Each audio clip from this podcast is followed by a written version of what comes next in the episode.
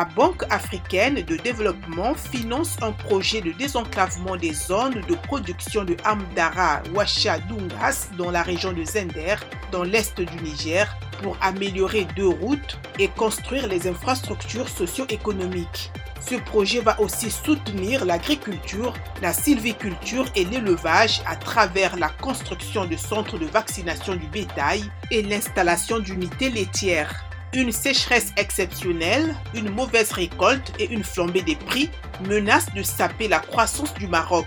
Cette année, le royaume chérifien tablait sur une hausse du PIB de 3,2%, mais les conditions extérieures soudaines et le changement climatique ont chamboulé cette prévision, a reconnu le chef du gouvernement Aziz Akanouche.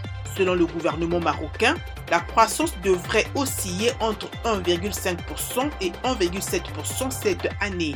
Pour terminer, la douane de l'Afrique occidentale et centrale est invitée à former son personnel dans le renseignement, la sécurité et la lutte contre le terrorisme, à renforcer leur coopération pour démanteler les réseaux de fraude dans les deux sous-régions. C'est l'une des recommandations de la 28e conférence des directeurs généraux des douanes de l'Organisation mondiale des douanes tenue du 26 au 27 mai à Brazzaville au Congo.